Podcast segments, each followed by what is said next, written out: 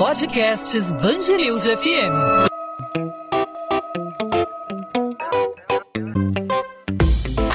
Dois às 20, com Maurício Bastos e Luana Bernardes.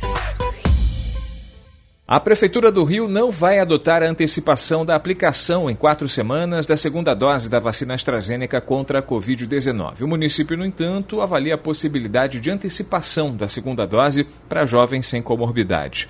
Por enquanto, a orientação do município é de continuar a aplicação do reforço 12 semanas a partir da primeira e, de acordo com o secretário municipal de saúde, Daniel Sorans, o reforço em oito semanas diminui a eficácia da vacina para 59%. A redução do intervalo intervalo entre a primeira e a segunda dose na vacina da AstraZeneca, ela vem acompanhada de uma redução da eficácia da vacina. Quando a gente vacina com 12 semanas, a eficácia dela pela bula está é, em torno de 80%. Se a gente reduz para oito semanas, essa eficácia também reduz para 59%. Na segunda-feira, o governo do Rio autorizou todos os municípios fluminenses a anteciparem a aplicação e gerou uma discussão, né?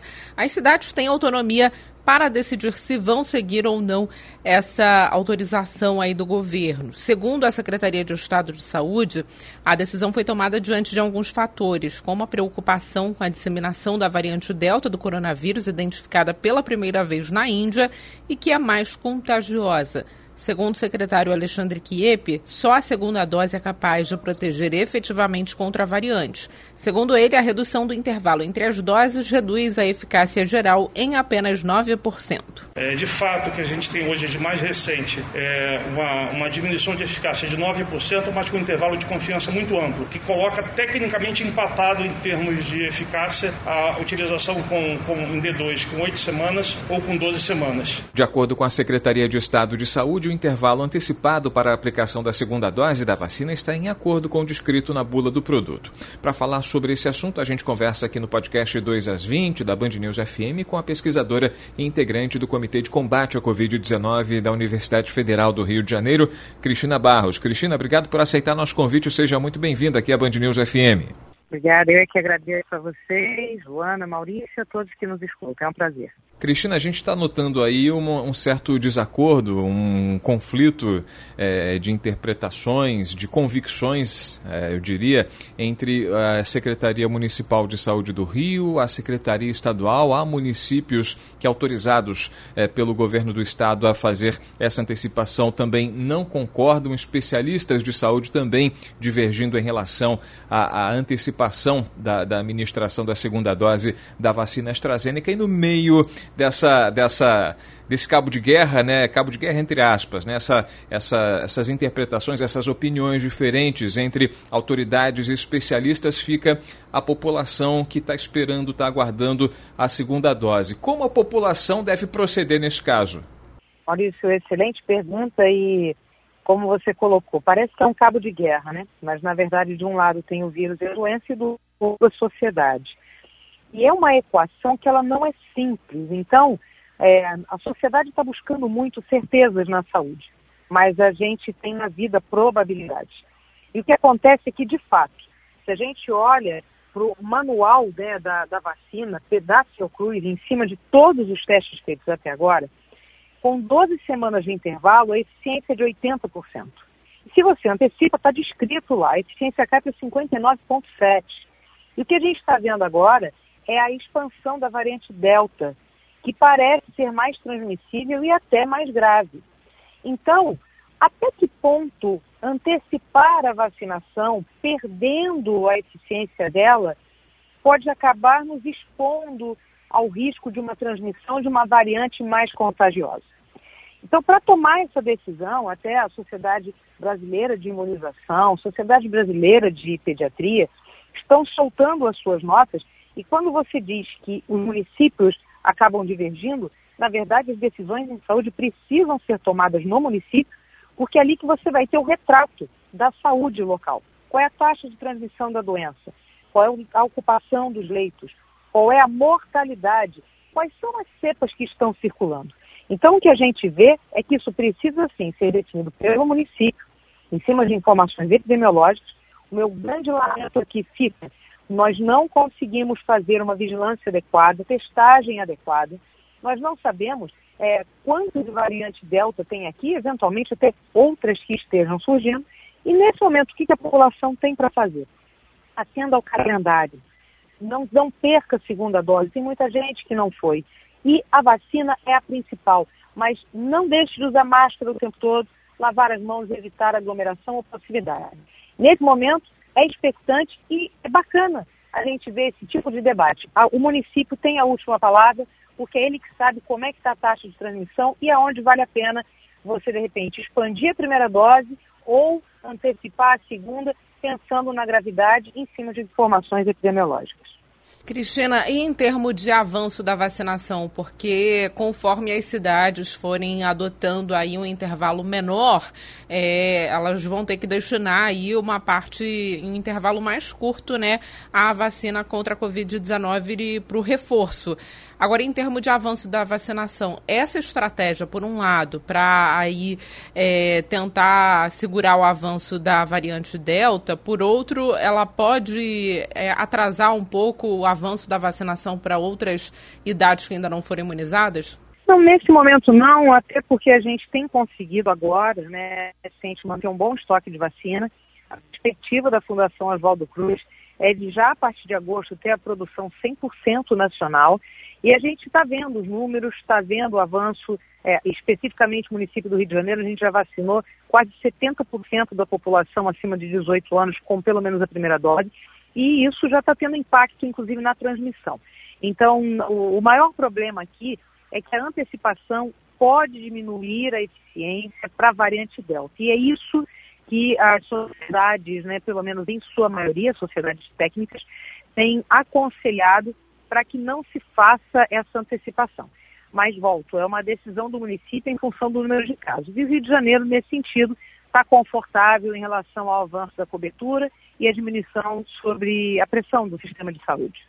Cristina, você fala que o município é soberano em relação à tomada de decisão sobre o que é ideal para ser feito, enfim, se é mais importante no momento antecipar a aplicação da, da segunda dose da, da AstraZeneca nesse caso, mas não te parece é, nessa. Vou retomando aquele termo que eu trouxe na pergunta, naquela pergunta inicial, né, esse cabo de guerra entre essas, essas disputas de, de, de versões, enfim, qual, qual, qual é a medida ideal a ser adotada, né? Eh, não, não falta uma, uma, uma, centralização de decisões, enfim, a gente volta lá para o começo da pandemia em relação à tomada de decisões, tudo isso é reflexo de uma, de uma falta de tomada de rédea no começo, né? A responsabilidade é minha, a gente vai adotar uma política única, falta conversa entre, entre as autoridades de saúde para ter uma, uma política comum de, de, de combate é, a essa, essa, essa pandemia, esse, essa crise sanitária?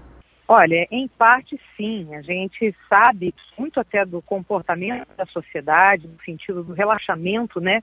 Das medidas de, é, não farmacológicas, que é o uso de máscara, manter distância entre as pessoas. A gente sabe que isso tem muito de exemplos mal dados e de distorções né, do que, que devem ser as orientações corretas. A gente realmente não teve. Nós desperdiçamos, o Ministério da Saúde desperdiçou kits de testagem. Então, isso tudo, sem dúvida nenhuma, impacta no cenário atual. Mas, especificamente sobre essa recomendação, é, eu vejo aqui que o Ministério da Saúde, abrindo essa recomendação e deixando a cargo do município, se a gente parar para pensar, é, o secretário de saúde aqui no nosso município, ele está sendo bem firme, enfático e baseado em informações para dizer, não, o município do Rio não vai antecipar. O que acontece é que a, a gente, a sociedade, está acompanhando a ciência de uma tal forma, né?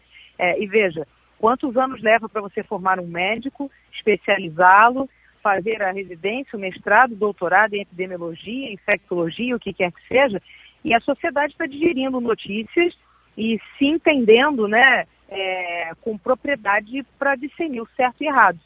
Então, é, essa discussão ela é saudável. Eu aqui destaco que foi positivo sim, o nosso secretário de saúde não hesitou em tomar a decisão, mas realmente a comunicação, a integração de comunicação entre as esferas federal, estadual e municipal não aconteceu a contento, então isso acaba rendendo né, é, as, as imaginações aí para que um assunto que é técnico e que a Prefeitura do Rio está decidindo de maneira técnica se confunda com algum assunto político. E acaba que você pode ter vieses de pessoas que queiram fazer propagandas de A, B, C ou D contra. Mas nesse momento eu acho que está bem encaminhado a decisão do Rio, está respeitando o momento epidemiológico no Rio, nada impede que mude daqui a pouco, é, mas sem dúvida nenhuma eu diria que a essa altura do campeonato estamos todos exaustos, não tem ninguém. Então, que a gente puder respirar e olhar para a orientação da Secretaria Municipal de Saúde do seu município, de onde você mora. Porque a saúde ela acontece ali. É ali que você tem o trânsito de pessoas, que você tem a rede que tem que dar atendimento, que você tem os postos de vacinação. Então, o que a gente puder olhar para isso, se o discurso for técnico, melhor. É isso que a gente tem que procurar em espaços como esse aqui com vocês também, para a gente poder esclarecer com base em questões técnicas. Nós estamos conversando com a pesquisadora e integrante do Comitê de Combate à Covid-19 da UFRJ, Cristina Barros. Cristina, só para finalizar, é, a gente vê aí o governo do estado querendo antecipar a segunda dose da vacina da AstraZeneca para justamente tentar impedir o avanço da variante Delta aqui no estado, porque essa variante só é aí é, neutralizada pela vacinação depois do reforço do imunizante. Nós temos aqui no Rio de Janeiro cerca de 90 mil pessoas com atraso da, na segunda dose. Né? Como você vê essa situação e o que o governo precisa fazer para que essas pessoas é, sejam imunizadas de forma completa e recebam o reforço da vacinação contra a Covid? Você veja que essa decisão do governo do estado se diz respeito à variante Delta, na medida em que você antecipa, se por um lado é, você tenta com isso dar velocidade à imunização, por outro você perde eficiência exatamente para essa variante também. É, mas o que é importante, quando você destaca né, os 90 mil pessoas que não tomaram a segunda dose, isso tem que ser algo de uma campanha ostensiva, proativa, buscar essas pessoas. Então, talvez aí sim, né, a gente trabalhar para a segunda dose e trabalhar para testagem. Precisamos testar, testar e testar, controlar até onde essa variante está disseminada ou até onde outras variantes podem surgir. Lembrar que é, a gente já teve na Europa a variante que surgiu em Manaus aqui, identificada lá em Hong Kong. Então, veja, a nossa vigilância epidemiológica, isso sim, deveria ser alvo do Estado, até para evitar que entre municípios haja essa troca disseminação de variantes. Esse deveria ser o foco. Mas quanto a dar liberdade para os municípios, deixa os municípios assumirem, como o Rio assumiu, mas se o Estado pudesse dar só a vigilância epidemiológica, evitar esse trânsito de variantes entre municípios é, e fazer, fazer as campanhas de comunicação ostensiva e de paz. É tudo que a gente precisa nesse assunto, que só quem ganha nesse cabo de guerra é o vírus que vai se disseminando e o risco aí, se perder, é a vida. Cristina Barros, pesquisadora, integrante do Comitê de Combate à Covid-19 da Universidade Federal do Rio de Janeiro, uma voz ativa aí, sempre é, como porta-voz da ciência é, nos veículos de imprensa, conversando com a gente aqui no podcast 2 às 20 da Band News FM, analisando aí a antecipação, melhor, a não antecipação da aplicação da segunda dose da AstraZeneca no município do Rio, em contrapartida à decisão do governo do estado de autorizar os municípios municípios fluminenses a antecipar essa aplicação. É importante reforçar que os municípios receberam a autonomia do Estado de seguir ou não essa recomendação. Cristina, mais uma vez, obrigado pela participação, por aceitar nosso convite, pelas explicações, esclarecimentos e até uma próxima oportunidade. Obrigada a vocês, até a próxima e saúde. 2 às 20, com Maurício Bastos e Luana Bernardes.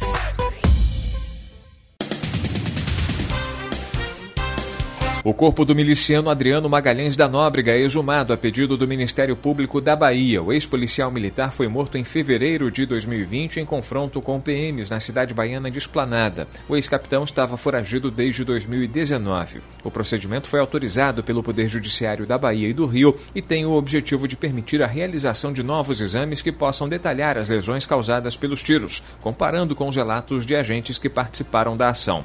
O laudo e o dia em que a nova exumação foi feita não não foram divulgados pelo MP baiano. No ano passado, a Secretaria de Segurança da Bahia concluiu que não houve tortura contra Adriano e que os policiais atiraram contra o ex-capitão do BOP por legítima defesa. Adriano da Nóbrega é acusado pelo Ministério Público do Rio de ser o chefe do grupo de matadores de aluguel conhecido como Escritório do Crime. A quadrilha é suspeita de participar da morte da vereadora Marielle Franco e do motorista Anderson Gomes. Antes de deixarem o cargo, as promotoras que faziam parte da força-tarefa do caso Marielle Franco denunciaram o delegado Maurício Demétrio por acessar e vazar informações sigilosas. Há documentos que comprovam o vazamento ilegal da denúncia. Os dados estavam no e-mail de um ex-policial civil que seria ligado à contravenção e que também é investigado pelas mortes da vereadora e do motorista Anderson Gomes. O delegado Maurício Demétrio dizia que o policial era um desafeto e, segundo a força-tarefa, mediu forças com os rivais. A denúncia foi o último ato das promotoras Simone Sibilho e Letícia Emily à frente do inquérito. Elas investigariam agora quem vazou as informações e por quê.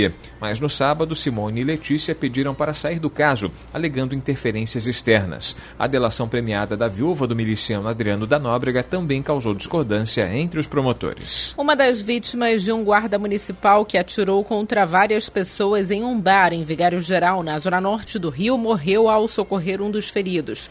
Ao todo, três pessoas morreram e três ficaram feridas. Anderson Pinto Lourenço tinha 47 anos e estava em casa no momento do ataque. Vizinho ao bar, ele se assustou com os tiros e foi ajudar um dos feridos, mesmo com o apelo dos familiares para que ficasse em casa. Testemunhas disseram que o guarda municipal se escondeu em uma casa depois de atirar contra as vítimas. Com a chegada da polícia militar, o homem atirou contra os policiais, acabou ferido na perna e foi encaminhado para o hospital. A delegacia de homicídios abriu inquérito para investigar o caso e procura imagens de câmeras de segurança que mostrem a ação. Em nota, a guarda municipal disse que colabora com as investigações. A Prefeitura do Rio analisa o protocolo enviado pela Comebol para a liberação do público a partir das oitavas de final da Libertadores. Flamengo e Fluminense jogam no Maracanã pela fase atual na semana que vem.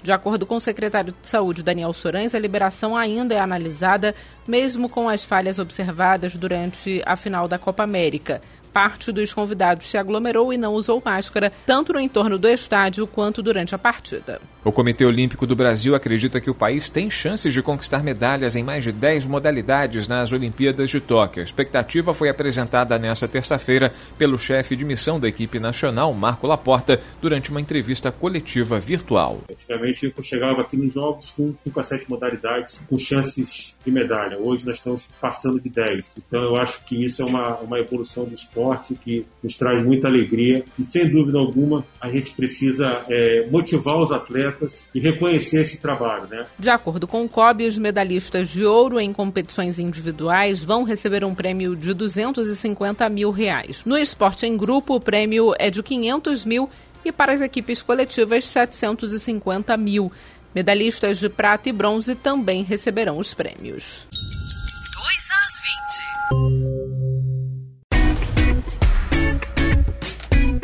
Ponto final no 2 às 20. O 2 às 20 é a Band News FM em formato podcast com os destaques do Rio de Janeiro, os principais assuntos da nossa cidade do nosso estado, sempre disponível para você de segunda a sexta-feira a partir das 8 da noite pelas principais plataformas de streaming de áudio no seu tocador favorito de podcast aí no seu celular ou no nosso site bandnewsfmrio.com.br br São várias as opções para você não perder nenhum detalhe sobre o Rio de Janeiro. Nessa terça-feira a gente falou sobre a decisão da Prefeitura do Rio de não aceitar, de não adotar a antecipação da aplicação da segunda dose da vacina AstraZeneca contra a Covid-19 na contramão do que defende o governo do estado do Rio, que autorizou os municípios do estado a antecipar a aplicação. No entanto, é bom reforçar, as cidades têm autonomia para decidir se seguem ou não essa recomendação. Divide opiniões aí, não só entre autoridades de saúde do estado e dos municípios, como também de algumas autoridades, né, Luana? É verdade, Maurício. Desde o início da pandemia, a gente traz aqui no podcast 2 às 20 todos os desdobramentos, né? Todas as decisões, são muitas decisões. Algumas cidades adotam certa medida, outras cidades adotam uma outra medida, né, um outro posicionamento, e a gente vai atualizando com os destaques aqui da capital fluminense, das principais cidades aqui do Rio de Janeiro. Podcast 2 às 20 volta nesta quarta-feira com mais um episódio para você ouvinte da Band News FM. Até lá, você pode entrar em contato conosco pelo nosso, pelas nossas redes sociais. No meu caso, Instagram, Bernardes Luana, Luana com dois N's, onde eu falo sobre a coluna de literatura aqui da Band News FM do Rio de Janeiro. E no seu caso, Maurício? Comigo os ouvintes falam pelo Instagram também, no arroba Maurício Bastos Rádio. E claro, você pode falar com a gente também nos perfis da Band News FM, não só no Instagram, como no Twitter e também no nosso Facebook. É só procurar Band News FM Rio. A gente volta nessa quarta-feira com muito mais sobre o Rio e, claro, com a sua audiência e com a sua participação, que é fundamental. Luana, encontro marcado. Até lá. Encontro marcado. Tchau, tchau.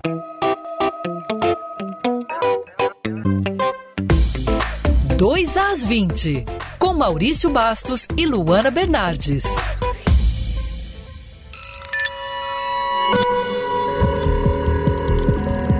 Podcasts Band News FM.